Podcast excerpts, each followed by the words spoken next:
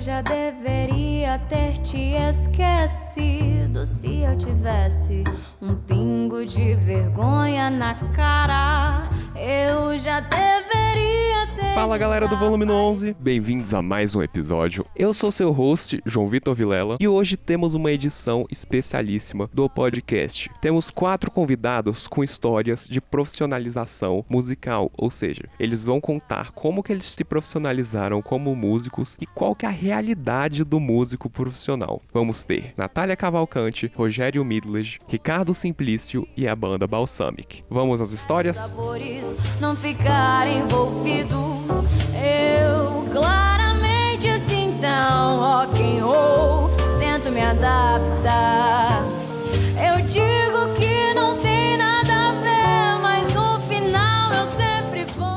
Então, seja muito bem-vinda, Natália Cavalcante. É uma cantora que passou por muita coisa, cantou The Voice e eu me senti bastante surpreendido, pra ser bem honesto. Eu não imaginava assim que tínhamos alguém com uma voz tão incrível por perto. Mas antes da gente falar sobre tudo isso, Natália, pra quem não te conhece, fala um pouco sobre seu trabalho, fala um pouco de você. Oi, gente. Muito obrigada pelo convite, João Vitor. Então, eu sempre cantei, pra falar a verdade. Sempre gostei de cantar. As minhas brincadeiras de infância eram essas: era de ser cantora, era de ser compositora. Legal, Então, isso sempre existiu dentro de mim. entendi. E aí, conforme o tempo foi passando, eu fui entrando na aula de violão, comecei a fazer aula de canto, ainda bem pequena, ali com 8, 9 anos. E aos 15 eu já trabalhava profissionalmente como cantora.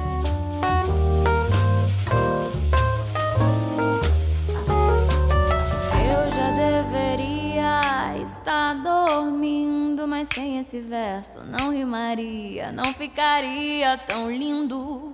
Você deve muita gente vai falar tipo assim, ah, eu sei cantar. E a gente sabe que pra viver disso, não é só simplesmente saber cantar, ou até mesmo não é só simplesmente cantar bem. Olha o tanto de gente que canta bem e às vezes não tá conseguindo seguir uma carreira com isso. Uhum. Como é que foi esse processo pra você? De se tornar uma cantora profissional mesmo? As coisas elas foram acontecendo, porque a minha vida sempre foi ser cantora. Não teve, ah, agora eu tô Uhum. sonhando isso e depois que eu comecei a pensar em cantar e tananã. Sempre teve a Natália cantora. Então, o meu objetivo sempre foi estar no palco, sempre foi cantar, sempre foi alcançar pessoas. Então, quando eu vi, eu já tava lá fazendo a minha carteirinha aos 15 anos, da Ordem dos Músicos Aham. Pra começar a trabalhar e tal, porque na época era uma coisa essencial. Mas o que eu posso te dizer que a Natália Cavalcante, como empresa, pensa hoje é como movimentar a empresa, porque o lado artístico ele é muito importante, você aperfeiçoar, você estudar, mas você tem que lembrar que você tá movimentando uma empresa, que aquilo ali é a sua vida, Sim, sim. Uma marca. Exato. Então, assim, você tem que fazer as suas metas, você tem que produzir o seu conteúdo e principalmente você tem que saber onde você quer chegar. Não onde você quer chegar lá no final da vida, mas se você faz uma música agora, onde você quer chegar com essa música? Sabe? Eu faço sempre partindo dos projetinhos, sabe? Agora eu vou fazer isso e eu quero chegar em tal lugar. E aí eu vou em busca dessas coisas. Entendi. Conforme a caminhada vai se prolongando, você vai aprendendo a lidar com o público e tal. Porque como artista pequena, eu meio que faço de tudo, sabe? Eu sou a pessoa que faz as reuniões, eu sou a pessoa que monta o repertório, a que faz o show, a que faz os ensaios, a que paga a galera, a que monta e desmonta coisa quando necessário. Então, assim, você tem que aprender a colocar a mão na massa mesmo. Isso é importante porque quando você contrata alguém pra trabalhar com você, você sabe de fato o que delegar pra aquela pessoa fazer. Saquei. E também é muito importante você escutar as pessoas que estão ali ao seu redor. Você tem a oportunidade de trabalhar com pessoas que já viveram muito mais que você. E aquelas dicas são verdadeiras aulas, apesar das suas experiências particulares. Exato, o tanto de coisa que a gente consegue aprender só vendo o que deu certo e o que não deu com outros, Uhum. assim, é fenomenal. É. E agora as coisas estão mais acessíveis. Você tem mais cursos pra fazer, pra direcionamento de empresa, pra marca, enfim. Então as coisas estão mais acessíveis pesquisando e também conversando com quem tá ao seu redor. Mas pra alguém que tá começando sua carreira, por exemplo, isso não soa como algo muito distante, não? Você não acha que, por exemplo, falar pra alguém que tem que levar sua carreira como uma empresa, então tem que cuidar de rede social, tem que cuidar sobre contratação, esse tanto de coisa, isso não soa como algo muito distante de talvez assim quem esteja começando o seu primeiro show aqui ou ali? Até hoje isso me assusta. Aham. Mas tem que começar. Se esse é o seu sonho, se isso que faz seu coração pulsar, tem que começar de algum lugar. E aí, o que sempre me dá um norte é fazer os projetinhos assim. Se eu tô com essa música, eu quero chegar com ela em tal lugar. Então eu vou precisar fazer tantos shows, eu vou precisar gravar um vídeo, eu vou precisar fazer uma sessão de fotos temáticas para esse vídeo e postar para as pessoas associarem uma coisa com a outra. E aí você vai escrevendo e vai traçando o que é a sua cara para fazer. Saquei. Porque a gente tem mania de pensar só no final. Mas quando a gente para pra pensar no primeiro passo, aí você fala: legal, esse é o primeiro passo. O segundo passo eu posso fazer assim. E aí vai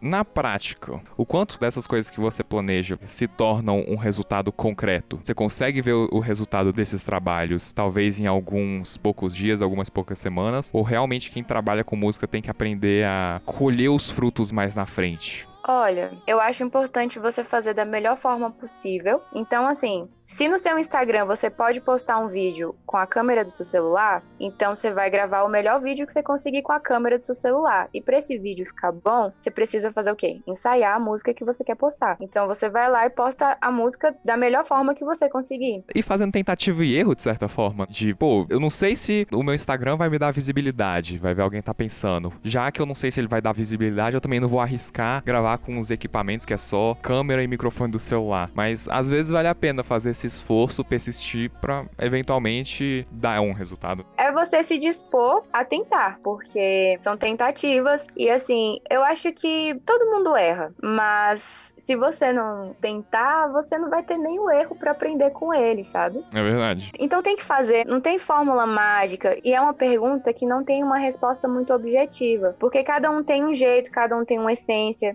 visões diferentes de sucesso e visões diferentes do que querem alcançar com a música. É bastante pessoal essa relação. Apesar de ter algumas diretrizes assim, que é mais essa parte de mercado, de como tocar uma empresa, de você abrir, sei lá, um MEI para você emitir nota fiscal. Isso você vai conseguir uma receitinha de bolo para fazer, sabe? Agora, como tocar a sua carreira e fazer acontecer é o processo de cada um.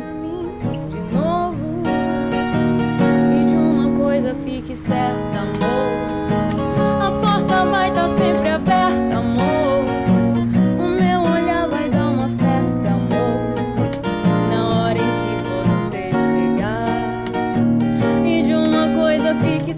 pouco também sobre como é a trajetória de uma vocalista, de uma cantora, de começar a fazer seu trabalho, eventos, casamentos, shows, como que isso desenrolou na sua vida pessoal. Assim, voltando no assunto dos projetinhos, aí que também moram os shows. Uhum. Porque se eu monto determinado repertório, eu já penso em qual show que eu vou fazer. Tipo, qual show fica legal esse repertório e tal. Porque assim, quando eu vou cantar num restaurante, quando eu vou cantar num barzinho, é um tipo de repertório. Quando eu tô produzindo um show só meu, que, ah, é o show da Natália Cavalcante, aí é outra roupagem, sabe? Entendi. Tem a mesma linguagem, a mesma identidade musical, mas são formas diferentes de acolher as pessoas. Eu costumo fazer da seguinte seguinte forma: as pessoas entram em contato comigo querendo fazer as contratações, ou então eu que vou atrás do lugar para montar o meu evento e fazer o show e tudo acontecer. E as coisas funcionam dessa forma. Você sente que você tem que entregar uma Natália Cavalcante diferente para cada evento, assim, ou você consegue entregar a sua identidade bem sólida, independente do evento você tiver? É a minha identidade, independente do evento. Eu também faço casamentos, tem pessoas que me chamam para fazer casamento, noivado e tudo mais, mas me chamam já porque gostam da minha identidade musical. Então, assim, eu não preciso vestir um outro personagem. Se eu vou cantar num jantar particular e tudo mais, eu vou ali porque a pessoa já gosta do meu trabalho e tudo. Uhum. O que eu falo disso é porque às vezes eu vou fazer um show numa casa de show que vai bastante gente, com banda e tudo mais. Se você vai cantar num restaurante, você tem que acolher as pessoas de uma outra forma. Por isso que é legal ter esse feeling. Mas é a mesma Natália.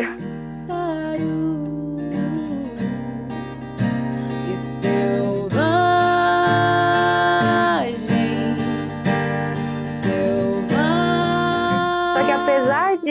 Sonhar em ser cantora, me vendo de fora, eu sonhava em como que a Natália poderia ser uma cantora. E aí que entram as descobertas, tentando alcançar as pessoas da forma que eu imagino, com o melhor que eu tenho e o melhor que eu me disponho a fazer. Então, assim, é um caminho que você encontra sozinho e eu não tenho palavras ainda para explicar como que isso acontece. A forma de alcançar as pessoas através do seu canto, da sua interpretação e como você pode aperfeiçoar isso de maneira técnica para que a sua emoção se sobressaia a partir do momento que a técnica vira um negócio habitual, sabe? Você falou que foi natural, mas fala um pouco assim sobre como foi esse processo. Não é do dia pra noite que você se sente confortável como músico ou como musicista, sabe? É uma construção. E é muito importante você ouvir quem sabe mais que você. As experiências alheias, as vivências daquelas pessoas, porque tudo bem, é importante você aprender a técnica, você aprender essas coisas todas, mas você tem que aprender a colocar a sua emoção para fora. Uhum. E isso você aprende com o tempo. Tem gente que já consegue fazer isso desde sempre. Então, é aquela história de novo de não ter receita de bolo, nem fórmula mágica para as coisas. Esse tom de voz eu reconheço. Mistura de medo e desejo. Tô aplaudindo a sua coragem de me ligar. Eu pensei que só tava alimentando uma loucura da minha cabeça. Mas quando ouvi tua voz, respirei aliviado. Então, Natália, muito obrigado por ter participado desse episódio. Foi um prazer ter falado com você. Descobrir um pouco sobre como é o processo de conseguir se tornar um cantor, uma cantora, conseguir chegar nesse mundo e conseguir se encontrar como um artista mesmo, eu diria. Eu acho que até mesmo quem tem uma carreira relativamente estabelecida pode aprender com isso. Então, foi muito bom assim ter ouvido um pouco das suas ideias e para quem quiser te acompanhar é, aí nas redes sociais, quem quiser acompanhar seu trabalho, onde que a galera pode te achar? Eu agradeço primeiramente o convite. Estou muito feliz de estar falando aqui das minhas ideias, o que passa pela cabeça de Natália, sabe? é muito legal ter esse espaço também. E, bom, quero convidar todo mundo que está assistindo a me acompanhar nas minhas redes sociais, procurando Natália Cavalcante. Natália com TH. Vocês vão encontrar o meu Instagram, a minha fanpage, a minha página no YouTube. Tem as minhas músicas nas plataformas digitais também. Então eu espero a visita de vocês lá. Bom demais. Natália Cavalcante nas redes sociais. Daquele medo bobo. do meu mundo só canto a paz e a fé nessa estrada de sonho e vida. Fiz do sorriso a voz. Rogério Midledge, cantor, compositor, um cara que manja pra caramba e participa bastante do cenário musical. É claro, como sempre, estamos aqui pra falar sobre música. Então, Rogério, prazerzão estar te recebendo aqui. Conta um pouco do seu trabalho pra quem não te conhece. Bom, meu nome é Rogério Midas, eu tenho 48 anos, eu canto desde criança, eu sou formado em psicologia, teve um longo caminho aí até eu assumir a música como minha profissão mesmo. Fiz algum tempo de aula de canto, com 16 anos e tal, mas era sempre uma coisa que era paralela à minha vida profissional, assim, de consultório de psicologia, trabalhei na UNB com empreendedorismo, enfim, uma série de coisas, e a música corria assim do lado, tipo, ah, canto num casamento, canto, canto numa festa que canto. Até que em 98 recebi uma proposta para ser empresário de duas bandas da cidade, do Esquema 6 e do Terminal Zero, duas bandas de baile, Uhum. que eram bem requisitadas nessa época. E aí eu passei um pouquinho menos de um ano com eles, decidi ter minha própria banda, pra eu cantar, pra eu sair dos bastidores. Então eu marco como 2000 o início da minha carreira profissional. Essa dança meu coração vai por onde o amor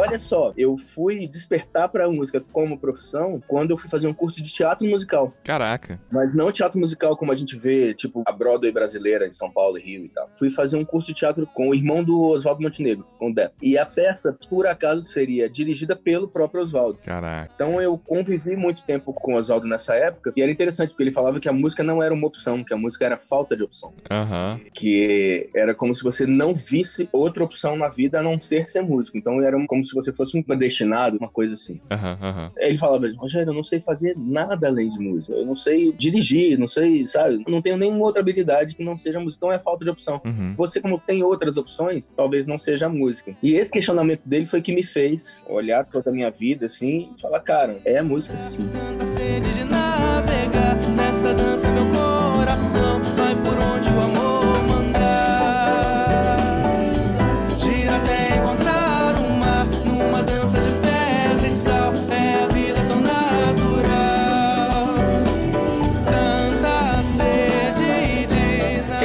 talvez seja os maiores erros ou os maiores acertos também de quem a qualquer custo quer seguir a vida de música. Eles estão errando ao ser só músico e não ter um trabalho paralelo. Eles estão acertando em, por exemplo, praticar o dia todo e ficar só na música, ficar só tocando. Como é que você enxerga esse grande músico de atitude de músicos em um geral que querem seguir isso como profissão única?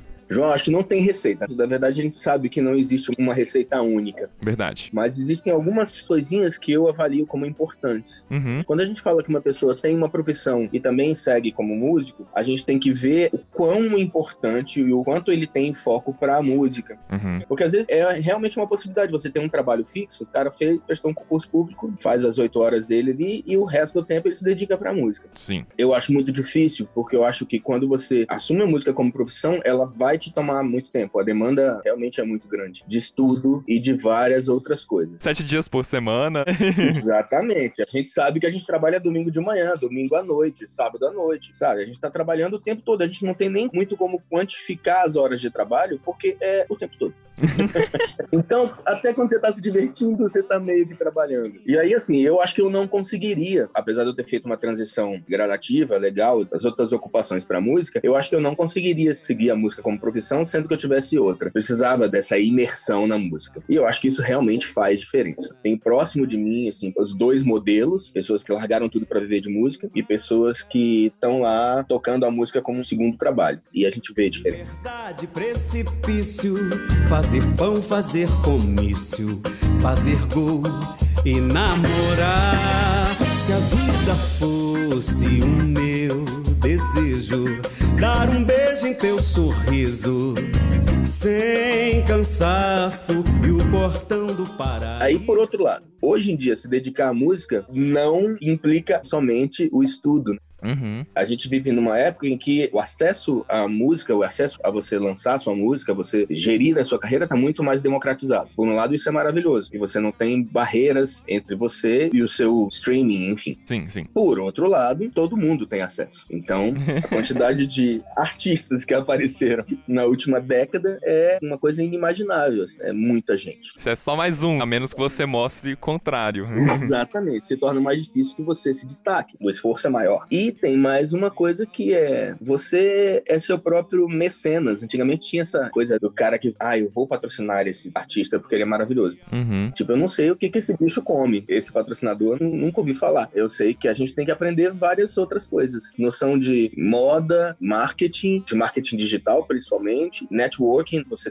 o seu relações públicas. Sim. Então acaba que você é artista, você tem várias ramificações dentro da profissão de músico. Você não é apenas músico, você é músico, marqueteiro, artista digital e tudo. Caraca. Então, realmente é uma coisa bem complicada. Aham. Por isso que eu acho que assim, quanto mais tempo você tiver, melhor. Qualquer lugar que se ilumina quando a gente quer amar. O lindo espaço entre a fruta e o caroço. Quando explode é um alvoroço que distrai o teu olhar. É a natureza onde eu. Falando especificamente sobre jazz, sobre cantando, sei lá, Frank Sinatra, cantando aqueles clássicos do jazz, como é que você sente a pressão de um vocalista pra aprender toda essa expressão jazzísticas? Cara, pois é. Eu acho que quanto mais você ouve esse tipo de música, mais essa coisa se torna orgânica. Uhum, uhum. E você tem que realmente se arriscar um pouco nisso. Eu não sou um improvisador nato. Eu sou muito ligado à coisa da canção, assim. Cantar aquelas notas, de sentir cada nota, de sentir cada tensão, cada coisa que foi escrita ali. Eu adoro isso. Mas eu vou me jogando um pouquinho nessa coisa do improviso, porque eu acho que é importante. É gostoso você interagir com a sua banda dessa forma. E é gostoso também você mostrar mais essa cor, mais esse colorido do seu trabalho. Acho muito legal. Sempre a gente tem a impressão de que o jazzista é um cara chato, inacessível e complexo. E na verdade, a intenção minha e da minha banda é exatamente quebrar essa ideia que a gente tem. Porque na verdade o jazz o que que é? Jazz era música popular. Veio lá dos negros americanos, não era uma coisa elite, era uma coisa popular, música de rua. Hoje tá bem elitizado. Pois é, exatamente. Hoje em dia ouvir jazz é chique. E na verdade a gente tenta meio que trazer essa coisa da acessibilidade do jazz. Uhum. O jazz é uma música acessível. Você não precisa ficar entendendo as tensões e entendendo teoricamente o que está acontecendo. Mas você pode sentir, porque é uma música muito de sentir, de se mexer, de dançar. Se você vê um show meu, assim, que a pessoa fala assim, ai, vamos ver um show de jazz, ai, que saco. Bicho, eu- é um show de jazz, mas eu pareço que sou um cantor de rock, que eu tô dançando, pulando, rindo, brincando, assim. E eu acho que a gente tem um retorno muito legal desse tipo de trabalho que a gente faz. Someone who needs me, someone I needed so long. For once unafraid, I can go where life leads me. Somehow I know I'll be strong. Someone I can touch, what my heart used to dream of long before I knew. Sendo um cantor de jazz, as pessoas muitas vezes vão chamar você simplesmente pela estética de ter um trio, um quarteto de jazz tocando no evento pra falar que é chique. Muitas vezes não estão nem prestando atenção. Com certeza. E acaba tendo aquela imagem de que eles querem uma banda chique de jazz pra tocar, todo mundo de terninho, bonitinho, não necessariamente porque querem sua música. Como que você se sente estando nesse ambiente? Isso é uma grande realidade. Quando a coisa se torna um produto, e um produto muito relacionado à elite, à sofisticação, Uhum. acaba tendo esse resultado. Eu tô muito bem com isso, porque se eu fosse pensar que eu gostaria de ser contratado só por quem gostasse de ouvir a minha música, isso não garantiria o meu sustento. Uhum. Isso é um ponto. Segundo ponto, eu acho que as pessoas que têm esse poder aquisitivo e querem tornar o evento deles uma coisa mais sofisticada e por isso me contratam, Uhum. ótimo, porque são 200, 300, 400 ou 500 pessoas que têm acesso a um tipo de música que eu gosto, que eu acredito, que a minha banda acredita, e a gente tem ali a possibilidade, a oportunidade de mostrar e de quebrar preconceitos e de trazer seguidores. Sim. Então, eu acho que é maravilhoso. Uhum. Acho que a gente não tem que se importar muito com. Com a intenção, né? a motivação que a pessoa fez. É, exatamente. Claro que o artista precisa de atenção, de reconhecimento, de palma. E aí, às vezes, você tá numa festa de 400 pessoas, assim, a gente é tão importante quanto o bolo para as pessoas. A gente sabe que não. A gente sabe que se aquela festa fosse, acontecesse no silêncio, ela seria um saco e ninguém ia ficar lá mais de meia hora. Mas, assim, pra visão das pessoas, ali é só mais um item, a banda de jazz. Uhum. Mas também é a possibilidade ali que a gente tem a oportunidade de você mostrar alguma coisa que faça com que as pessoas prestem atenção e falem: Uau, Sim. que legal isso. Nossa, me dá o seu contato. Mostrar o contrário. É,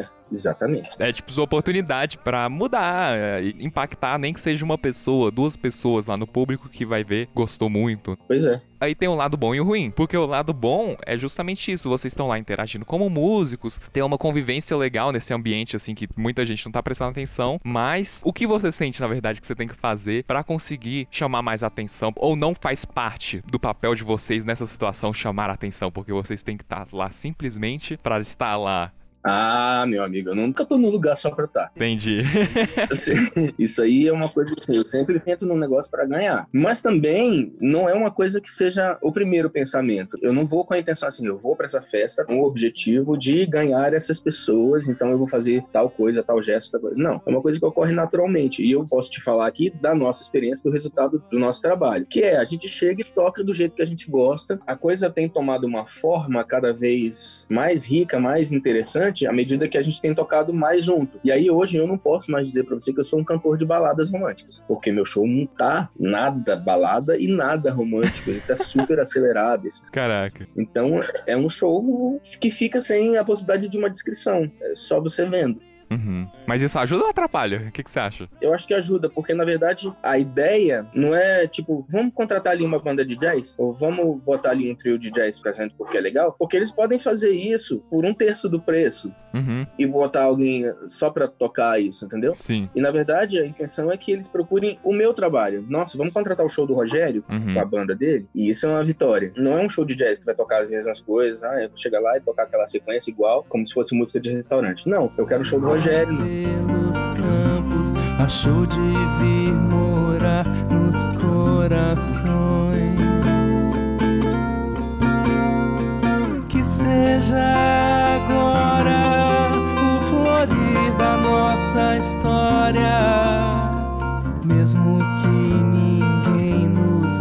Acho que essa é a melhor mentalidade pra quem quer que as pessoas reconheçam seu próprio trabalho, saber qual é seu diferencial pra você não ser só mais um. Vamos contratar uma banda de rock, vamos contratar uma banda de jazz, vamos contratar um grupo de samba, sei lá. Não, você não faz isso. Você vai atrás de nomes. Eu acho que é assim que a gente valoriza mais e mais a música, faz com que as pessoas valorizem a música. O que que precisa ser uma coisa ou algumas coisas que o músico precisa pra desenvolver nesse nível e ter o público que vai atrás da banda dele, do grupo dele, do trabalho dele e não de um grupo do estilo que ele tá afim? O que, que eu penso? Eu acho que isso vai além da música. Você criar um produto para ser lembrado, para ser destacado, é uma série de fatores, assim. E aí vai desde a roupa que você veste, que a sua banda veste, até a forma como vocês se comportam no show e socialmente. Então é uma soma de vários fatores. Meu trabalho tem uma cara completamente natural. Na verdade, foi um encontro. Eu tive várias bandas, trabalhei com vários músicos. Nesses 20 anos que eu tenho feito, eu tive várias propostas diferentes de show. E de, digamos, uns dois anos pra cá, foi um encontro de músicos comigo, assim. Tem música que tá comigo há 10 anos, tem música que tá comigo há dois, tem música que tá comigo há cinco. Quando a gente achou essa formação que a gente tem agora, e que ainda tem gente que entra e sai, porque a gente faz show com duo, trio, quarteto, quinteto, mas assim, é muito legal você saber que você tem sempre um lampejo criativo, uma coisa, um refresh ali naquilo que você faz sempre. Isso é muito importante.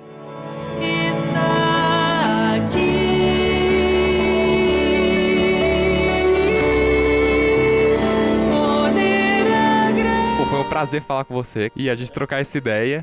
Prazer também, igualmente. Deixa aí pra galera suas redes sociais e fala o que, que eles podem esperar de você pro futuro. O futuro tá bem interessante. Podem esperar um disco que a gente tá acabando de aprovar mix essa semana, um disco que mistura jazz com um pouco de bossa nova, um pouco de bolero, bem bonito que a gente gravou no ano passado e que tá finalmente colocando aí. Legal. Bom, minhas redes sociais, Instagram, arroba Rogério Midledge, Midledge é M-I-D de dado L-E-J. Mas o Instagram me ajuda, porque na hora que você bota Rogério Mi, eu acho que não tem nenhum outro, aí aparece eu. Tá, o Facebook é a mesma coisa, Rogério Midledge, Twitter Rogério Midledge, e eu acho que é isso. Bom demais.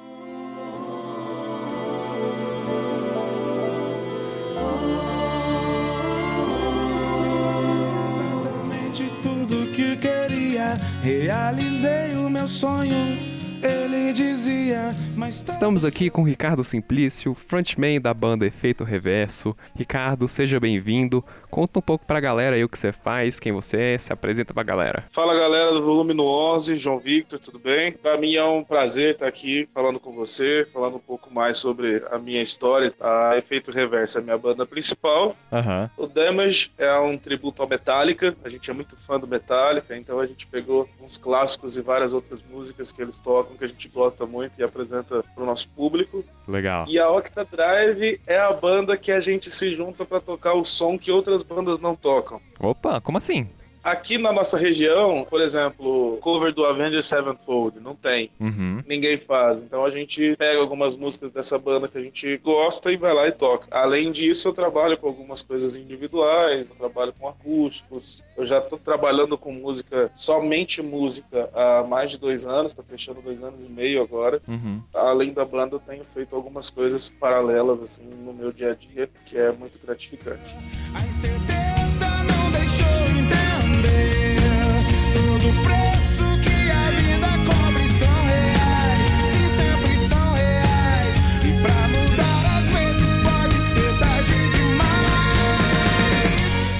Como você enxerga ter a interação da banda cover com a banda autoral? Mais ajuda, mais atrapalha? Como que isso é no seu dia a dia? Pelo menos no meu caso, isso ajuda bastante. Porque são vários fatores. Por exemplo, a efeito reverso, para a gente conquistar um público, a gente teve que fazer uma pesquisa de mercado da forma que a gente faz. A gente pega músicas que agradam o público, mas de certa forma que são a nossa identidade. E pelo menos eu sempre tento levantar a bandeira dentro da banda de tocar músicas que os outros ainda não estão tocando. Porque a maioria dos músicos eles formam e a primeira coisa que eles vão fazer é cover. Nem toda banda coloca coloca como primário autoral, a música própria. Então tem muita banda tocando a mesma coisa na noite. Às vezes você vai num show e o pessoal tá tocando, não que isso seja ruim, mas se a gente tem tantas bandas espalhadas, tantas influências, tantos produtos bons rodando, então a gente sempre optou em pegar coisas que o pessoal não está fazendo. Então assim, a Efeito Reverso lá em 2014, nós observamos o que estava acontecendo na cidade, o que, é que o pessoal estava tocando e não tinha uma banda fazendo um cover de Charlie Brown Jr. aqui na cidade, por exemplo. Saquei, saquei. A gente pegou essa lacuna que estava aberta, montamos um show especial e a gente apresenta esse show especial Charlie Brown Jr. em vários locais que a gente vai. E por causa disso, a gente teve visibilidade e o pessoal que acompanha o show do especial Charlie Brown Jr. quer saber mais sobre a banda. E é aí onde entra o planejamento que a gente tem paralelo. Na verdade, é o principal. O paralelo é o cover. O principal é o autoral. Mas a busca do pessoal para ouvir a nossa música autoral é no cover. Então, no meio do show especial Charlie Brown Jr., a gente toca cinco músicas autorais. Entendi. Intercalando entre algumas Charlie Brown, uma autoral. Isso, exatamente. A galera tá lá pra ouvir primariamente Charlie Brown. Eles não vão ficar meio perdidos, alguns até desapontados. Não que não seja bom o som da efeito reverso, é a música autoral, mas por o público estar esperando uma coisa diferente, vocês conseguem agradar essas pessoas? Todas as vezes que a gente tocou, pelo menos com a gente, nunca reclamaram. Mas você não sente uma queda de empolgação, talvez, do público? Sim, isso já aconteceu. Por exemplo, a gente tinha acabado de lançar a música, o pessoal ainda não conhecia. Então, para não ter essa queda, para o pessoal não ficar tão parado assim, por exemplo, perdido, geralmente quando a gente vai apresentar a nossa música, eu faço questão de falar, por exemplo, galera, essa próxima canção é a música Um Dia Frio. A gente lançou ela no ano de 2017, o clipe dela está disponível no YouTube, nós estamos disponíveis em todas as plataformas digitais. Então, se você gostar, procura a gente, segue a gente no Spotify. Aí a música começa. Geralmente, quando a gente termina de tocar a música, o pessoal prestou atenção na música.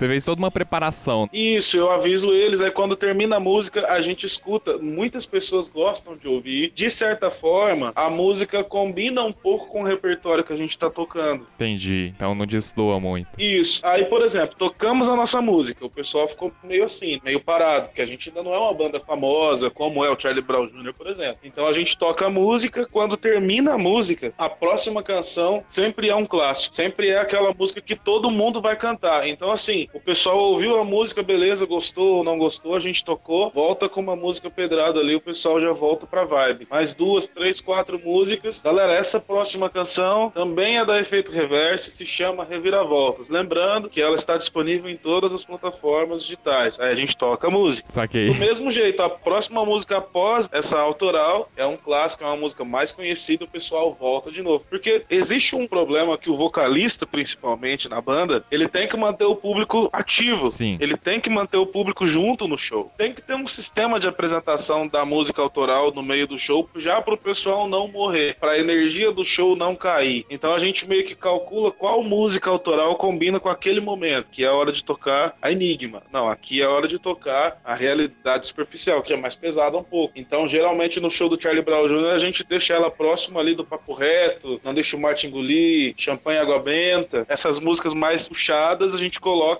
realidade superficial ali junto, porque ela vai estar na mesma vibe das músicas. Uhum. Então quando a gente toca o pessoal, nossa, essa música de vocês.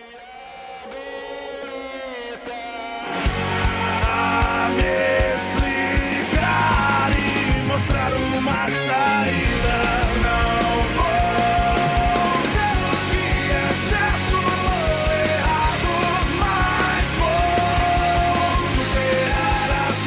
Uma vez, nós íamos fazer somente o Charlie Brown Jr.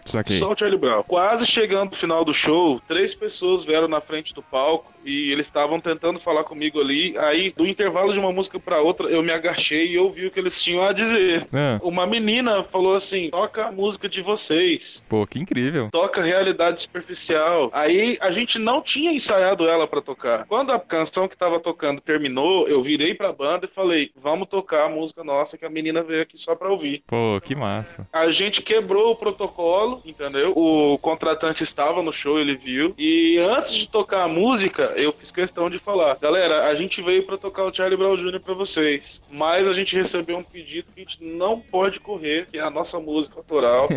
a realidade superficial tá disponível e tal, tal, tal. Eu expliquei tudo e tocamos a música. Quando tocamos a música, que a gente ouviu o pessoal aplaudindo, gritando, e logo em seguida a gente já emendou Não Deixe o Martin engolir, papo reto e encerrou o show. Uhum. Então, assim, deu certo. A partir desse dia, a gente passou a tocar nossas músicas em todos os shows e a gente fica apreensivo, sim. Por exemplo, será que vai dar certo? Será que o contratante não vai achar ruim? Mas o pessoal já se acostumou com essa postura nossa de todo show que a gente for fazer, a gente tocar as nossas músicas. E coloca o principal ponto ali que a gente está divulgando nossas músicas. E com isso, a gente tem ganhado mais visualização nos vídeos, mais plays, o pessoal tem perguntado mais, já ganhamos seguidores e assim por diante, por causa da nossa música. Tem muita gente que segue a gente por causa da nossa música e não pelos covers que a gente faz.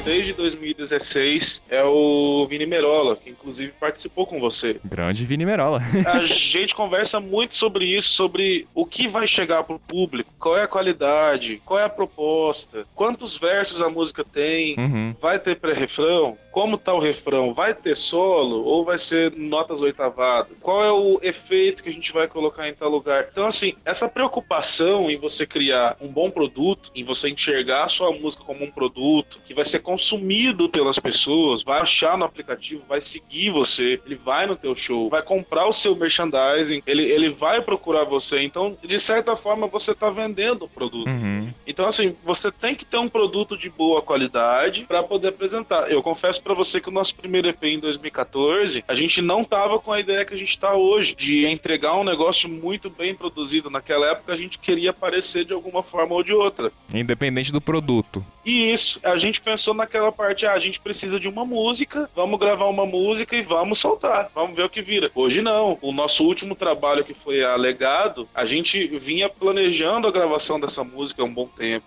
Uhum. A gente levou três meses pra compor, colocar tudo no eixo, os violões, guitarra, voz, backing, batera, baixo, colocar tudo, fazer como se fosse um mapa. Depois que gravou, a gente ouviu várias e várias vezes. O Merola mesmo, ele ouviu várias vezes. Entendi. Antes dele entregar, eu lembro que eu tava em conversa com ele, ele falou, cara, tem um negocinho que eu vou mudar. Ele ia lá, mudava, às vezes é uma coisa que só a gente entende, mas no produto final isso gera uma certa diferença. O clipe, a gente contratou a melhor empresa de vídeo de Uberlândia, a gente sempre quis trabalhar com a Âncora Filmes e a gente conseguiu trabalhar com eles, entendeu? A gente se esforçou ao máximo para pagar o serviço, porque produto bom, você paga caro. E querendo ou não, isso reflete no resultado. Exatamente. É porque tem sempre aquela brincadeira. Nem tudo que é caro é bom, mas pelo menos na questão da música, muitas vezes o que é caro é bom. Nem tudo que é caro é bom, mas tudo que é bom é caro, porque a pessoa percebe quando o produto dela é bom e vai comprar mais.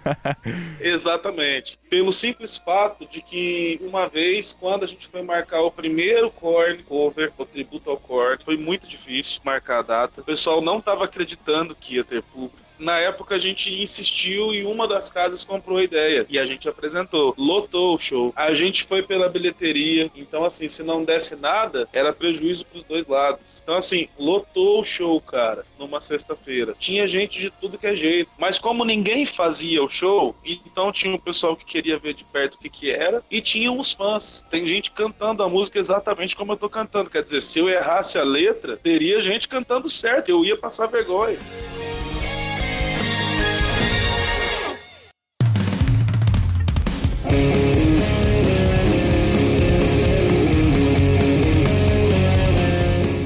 Muito diferente quando você fica preso a uma teoria e esquece da prática. Então, assim, eu vejo ao meu redor mesmo aqui, eu tenho alguns amigos que eles têm medo de expressar a música que eles fazem, a identidade dele. Taquei. Então eles se sentem mais seguros tocando cover. Não tá errado tocar cover, e nunca esteve e nunca vai estar. Mas é legal quando você pega isso e coloca na sua música e depois você apresenta o pessoal. E eu já conheci pessoas que tinham vergonha de mostrar e quando mostraram, o pessoal à nossa volta comprou a ideia. Assim as coisas acontecem.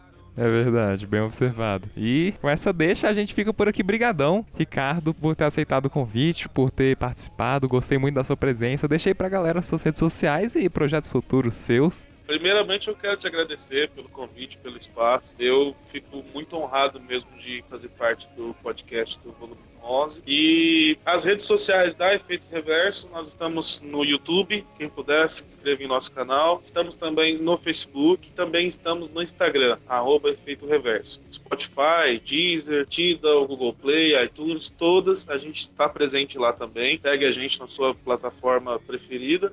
E as minhas redes pessoais no Instagram, arroba Simplício Rick, e no Facebook, Ricardo Simplício. Bom demais.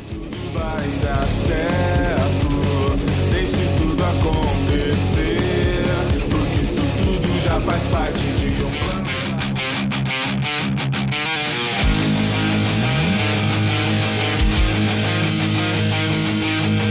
Temos a banda Balsamic, com o guitarrista e o vocalista da banda, para trocar uma ideia aqui com a gente e contar sobre esse som super bem produzido, super bem feito. A gente tá aqui com o Anderson Lagosta, que é o guitarrista da banda, e o Alessandro, também conhecido como Bob, o vocalista. Então, bem-vindos aí, galera. Se apresentem, contem um pouquinho sobre a banda. Salve galera, que é o Lagosta, guitarrista. Tá sendo uma honra pra gente estar participando aí do podcast. É legal saber que o nosso som tá chegando aí. Salve galera, aqui é o Alessandro, o vocalista.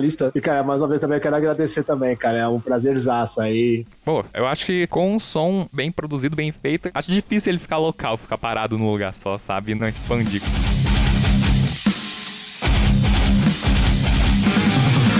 Só que desta vez, quem ensaiado não vai funcionar. Você enxerga tentar cativar um fã que não conhece a banda, mas através dessa música gravada. Cara, acho que a nossa intenção, acho que a gente sempre teve muita liberdade de fazer o que a gente gostava de fazer, entendeu? Uhum. Eu acho que foi a situação de a gente se reunir, porque metade da banda se conheceu pela internet, pra você ter uma ideia. Caraca. Tanto que, assim, eu vinha de uma banda que tava se desmanchando, e aí eu já tava procurando outros guitarristas, tipo eu, o baixista, que é o André e o Batera na época também. Então, assim, a gente tava procurando os caras. Então, quando a gente juntou e começou a ter as ideias das músicas e tudo mais, foi tudo vontade nossa. A gente falou assim, mano, vamos fazer umas coisas que a gente nunca tinha feito, tá ligado? Saquei. Assim, acho que a vantagem inteira do Balsamic mesmo, em termos de som, de criatividade e tal, é tanto do Lagosta como do Gui, tá ligado? Porque eu nunca vi os dois caras que não se conheciam, do nada, fazer uma parada junta, tá ligado? Interessante. E a gente começou a seguir aquilo ali, tá ligado? A gente, vamos testar e tal. Uhum. Ficou dando muito certo, assim, tá ligado? Então, tipo assim, a gente arriscou mesmo, sem se preocupar se quem ia gostar ou quem não ia gostar. A gente foi mostrar a nossa cara mesmo e ver o que acontece, tá ligado? Legal. E conhecendo essa galera de um jeito bem diferenciado, geralmente as bandas que têm uma formação de integrantes vai conhecer de uma coisa bem natural. Como é que você sente pessoas que estão vindo de cenários assim completamente diferentes, até por terem se conhecido na internet? Como é que é essa interação entre pessoas mesmo, um lado pessoal? Tipo, pô, quem que é esse cara? Ah, Ah, sim. isso é muito no começo. A gente se conhece, a gente não sabe com quem tá lidando. E, realmente, a gente se conheceu pela internet, não conheceu a Lê, não conheceu o Andrei. Uhum. Mas uma coisa que ficou claro logo de cara foi a nossa afinidade. Massa. Sim. Eu lembro que a gente fez uma reunião na casa do Ale pra bater aquele primeiro papo. Saquei. Eu e o Gui era novo, eu como guitarra, ele com guitarra também. E ele chegou e falou, mano, eu gosto dessa música aqui. Eu falava, nossa, mano, eu piro nessa música, velho. Aí eu falava, e essa aqui? E ele falou, mano, eu piro nessa música. A gente tinha o mesmo, exatamente o mesmo gosto musical. Caraca. Aí a gente falou, mano, Sim. dois guitarras com o mesmo gosto musical pra fazer música, vai dar certo, tá ligado? Entendi, entendi. Convivente, enfim, de confiança é tempo. A gente já se conhece já há três anos, então a gente já sabe como cada um é, qual é a caminhada de cada um, até com família, com tempo, com trabalho e tal. E tem aquele feeling também quando a gente conhece a pessoa e fala assim, putz, esse cara vai.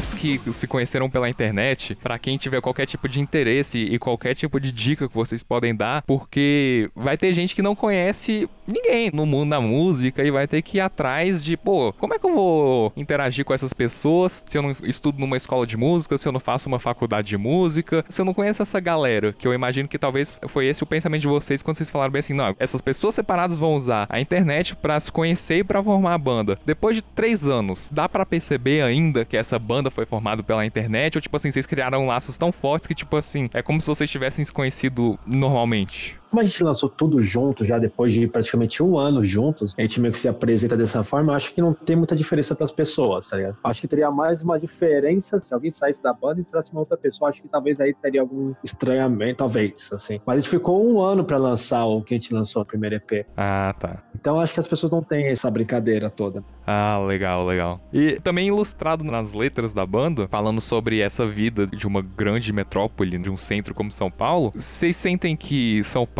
dá mais oportunidades por ter uma cena legal, ou talvez é mais difícil por ter muitas bandas concorrendo, digamos assim? Vocês sentem algum tipo de pressão ou algum tipo de desafio por estarem em São Paulo? Acho que pressão não, mas desafios sim. Eu acho que o desafio é bem constante até. Porque, por exemplo, gravando algumas coisas, começava a ir mais em shows e tal, de bandas underground, porque tem que entender um pouco também o pessoal ali também, né? Uhum. E assim, o que eu vejo hoje em dia é que assim, é um desafio sim, porque não é muita casa que abre portas para bandas undergrounds aqui, independentes e tal. Então é muito difícil a gente chegar e tocar um lugar muito bacana, sendo que ninguém ouviu a gente, sabe? Uma música, tá ligado? Uhum. Então, assim, aí você começa a ter aquelas pequenas vitórias diárias, né? Então, tipo assim, a uma pessoa escutou, acho legal, passa para um outro estágio e vai passando para outro estágio. E até hoje mesmo, a gente tá passando por mais um estágio também, que é um outro aprendizado também. Eu acho que são mais desafios, assim. Pressão, acho, não chegou ainda nesse nível. assim. Acho que eu falei pressão justamente porque a cena é forte e tendo várias pessoas tocando um som parecido, mas que ao mesmo tempo é um som que, igual você falou, quem vai pro show vai conhecer todas as músicas. Você acaba estando refém de conquistar o fã naquele show que o cara nem te conhece, mas você tem que fazer o máximo possível pra conquistar o fã. Uma banda que já é mais conhecida, ela já tem esse privilégio, mas claro, porque já trabalhou antes pra isso, mas de chegar pra um show que a galera já tem essa afinidade. Ah, não, acho que aí nesse caso acho que acaba sendo até mais uma obrigação da pessoa, que acho que assim, todo show tem que ser meio que um espetáculo. Uhum. Então, assim, você tem que dar tudo isso exatamente porque se às vezes você tem um cara lá que nunca te viu na vida e vai, tipo, tipo, uma determinada coisa? Aham. Acho que isso é, acaba mais sendo uma obrigação a gente, como músico, tentar passar uma coisa num determinado momento, assim, do seu show real e sincera, Uhum. acaba até sendo um pouco mais profissional. E aí, com certeza, as pessoas que estão assistindo, elas têm essa percepção que realmente está sendo fiel ao que está passando ali, tá ligado?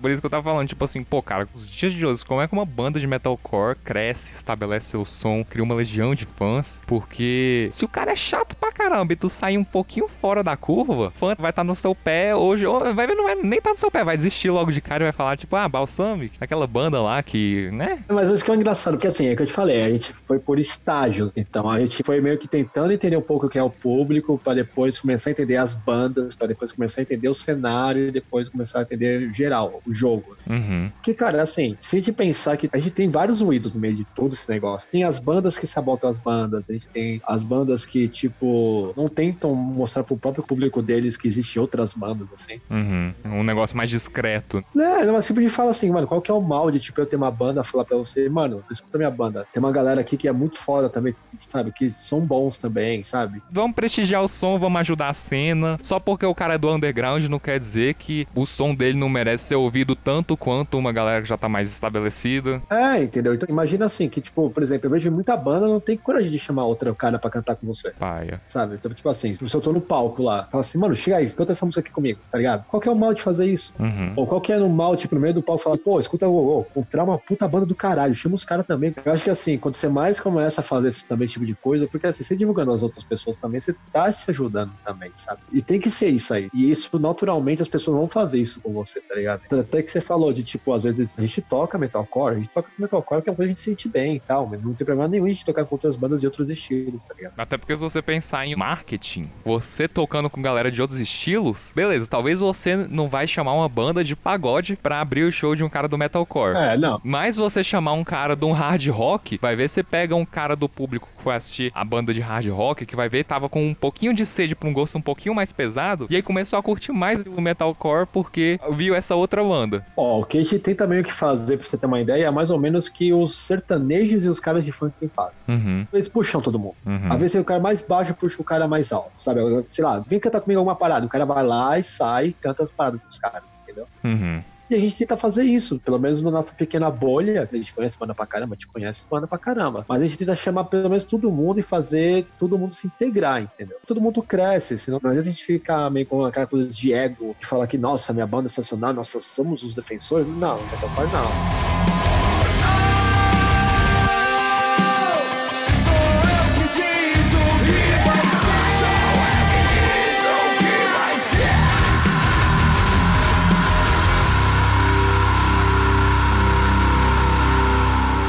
Vida é muito correria. Uhum. todo mundo tem muita coisa para fazer. Então a gente acaba utilizando da tecnologia também para trabalhar remotamente, bastante. A maioria da banda, acho que só o Ale não faz tab no Guitar Pro, assim. Mas como é voz, agora eu, o baixista, o outro guitar e o batera, todo mundo sabe fazer as tabs, então a gente compõe muito em casa. Às vezes a gente compõe até o som inteiro, porque a gente fica naquela assim, ah, eu vou compor um, um riff. E eu mandar, às vezes a galera vai dar um direcionamento pra música que não é a que eu tava pensando. Então, tipo, eu vou compor uma boa parte da música. Legal. A galera vê qual é a intenção que eu quero com aquela música. Uhum. Aí eu mando. Se a galera quiser trampar, beleza. Aí vai chegar uma hora que a gente vai se juntar todo mundo. Cada um vai dar aquela ideia pra terminar a música do jeito que a banda inteira quer. Basicamente é isso. Então, querendo ou não, uma música vai ter muito a cara de um membro e outra música vai ter outra cara de outro membro, porque boa parte delas vocês chegaram a desenvolver ela bastante até compartilhar com a banda.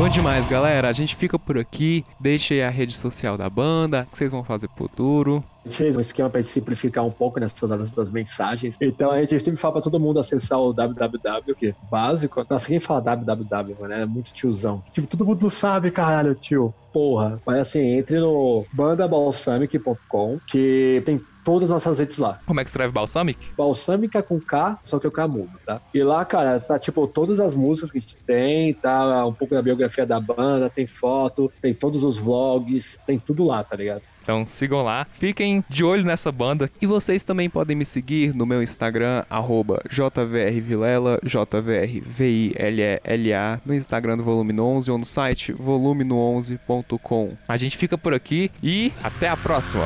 Alô!